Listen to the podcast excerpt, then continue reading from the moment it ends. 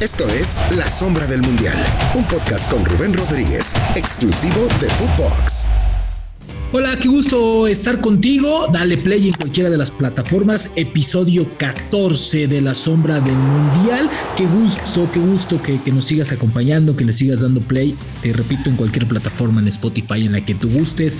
Es un gusto también acompañarte.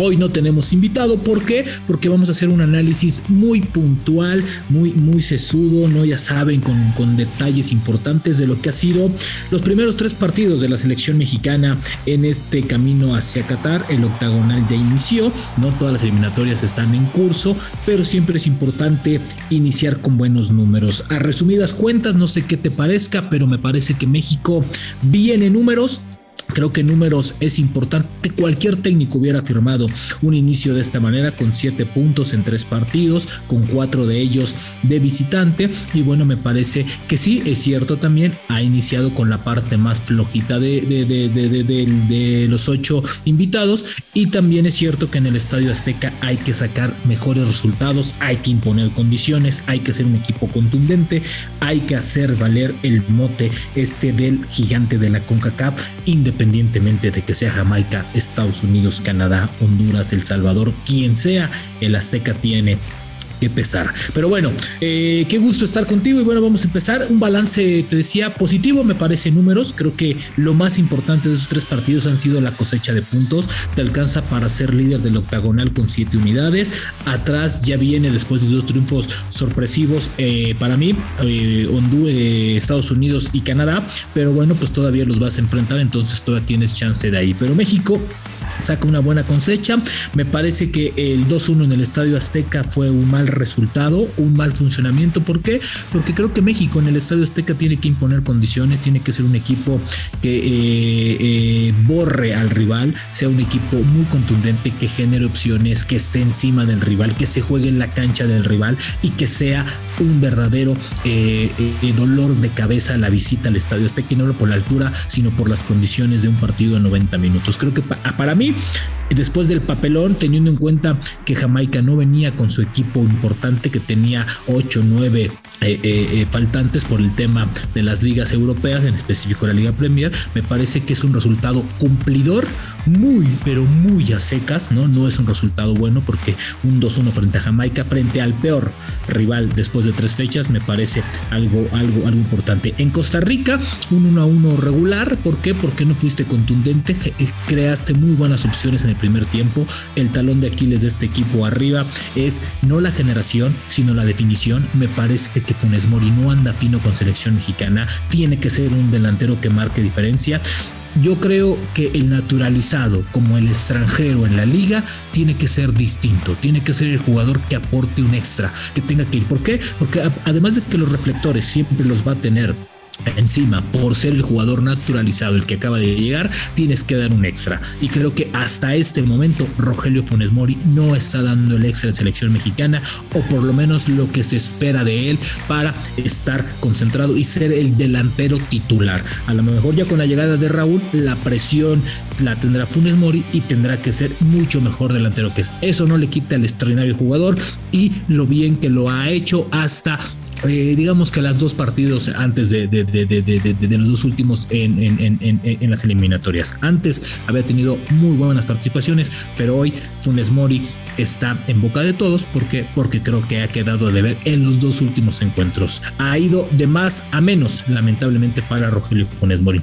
Frente a Panamá, me quedo con el segundo tiempo. No sé qué te parezca a ti. Creo que el segundo tiempo frente a Panamá fue muy bueno. Después del déficit futbolístico que se tuvo en la final de la National League en los partidos moleros estos amistosos en Estados Unidos, después de la Copa Oro donde en todos los partidos se sufrió, se sufre de más, se sufrió muchísimo en la Copa Oro, ¿no? Creo que México venía cargando una mochila pesada en cuestión de fútbol cancha. El primer tiempo de Panamá pudo haber definido el partido, no lo hizo, le otorgó eh, eh, el pase a México y bueno pues México lo aprovechó muy bien con dos par de movimientos tres movimientos que hizo Martino o Jorge Taylor eh, el auxiliar y le cambia la pelota y México terminado. Me quedo en la cancha con el segundo tiempo en Panamá. Me parece que fue un muy buen accionar del cuadro mexicano y hubo jugadores que tienen que, que, estar ahí.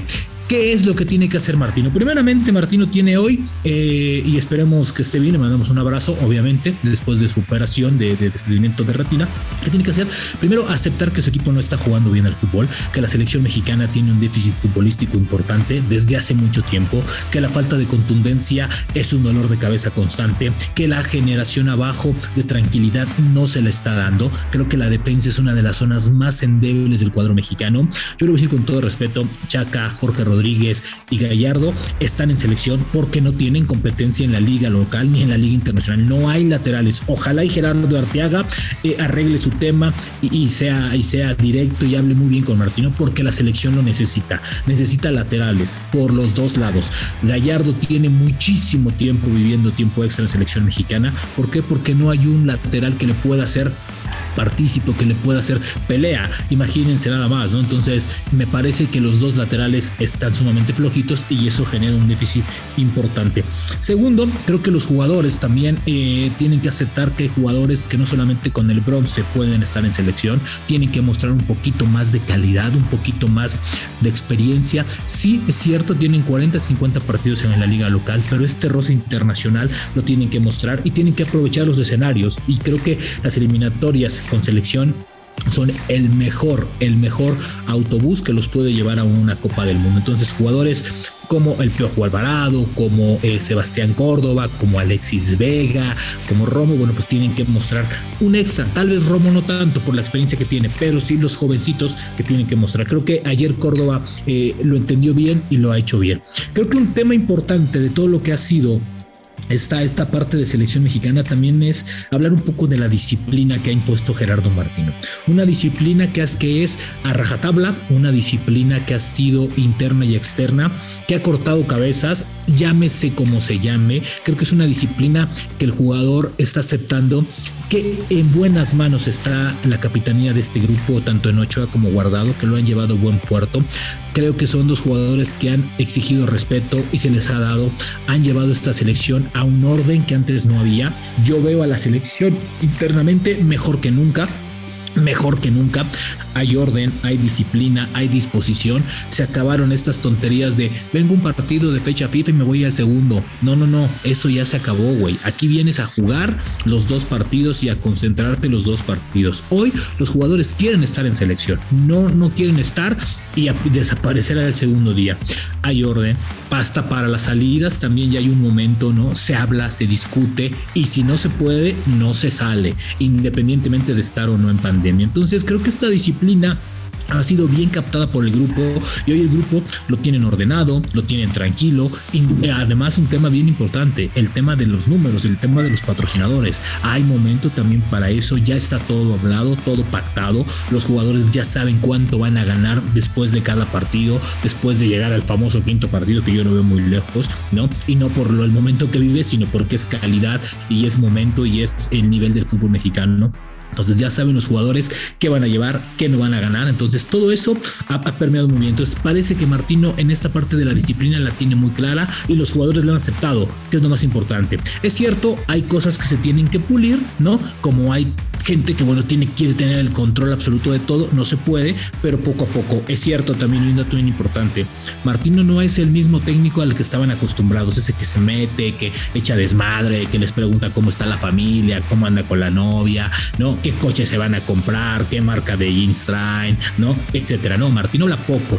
Incluso no le gusta tanto la esta intimidad con el jugador. Él manda sus motivos tácticos, técnicos, deportivos, la parte física y hasta ahí. Poco contacto, pero cuando lo hay, cuidado. No es como cuando estabas con, con, con el profesor. No te habla, güey, pero cuando te habla, cuidado, porque hay un tema difícil de llevar o hay, una, o hay un tema que tienes que manejarlo. Entonces, excelente selección mexicana en ese aspecto. Y bueno, pues también creo que para cerrar este balance, también nos hemos dado cuenta que creo que hay jugadores que tienen que dar un poco más.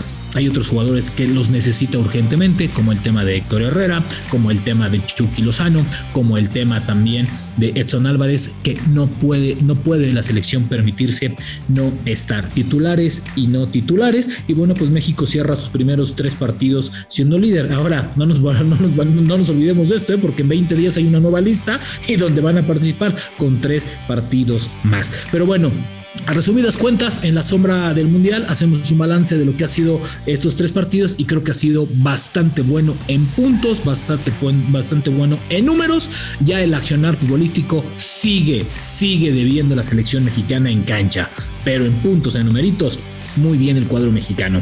Y bueno, ¿qué creen? Llegó el momento que les voy a contar una anécdota mundialista porque ya estamos a casi un año del mundial y bueno, tenemos muchas anécdotas aquí en la sombra del mundial. Les voy a contar una que que me pasó. Estábamos por ahí del 2000 y cachito cubriendo eh, rumbo a Sudáfrica 2010. Imagínense nada más, lo dijo que ya estamos, ¿no? Y estábamos en Canadá precisamente porque, bueno, pues viene Canadá en las próximas fechas FIFA. Estábamos en Canadá.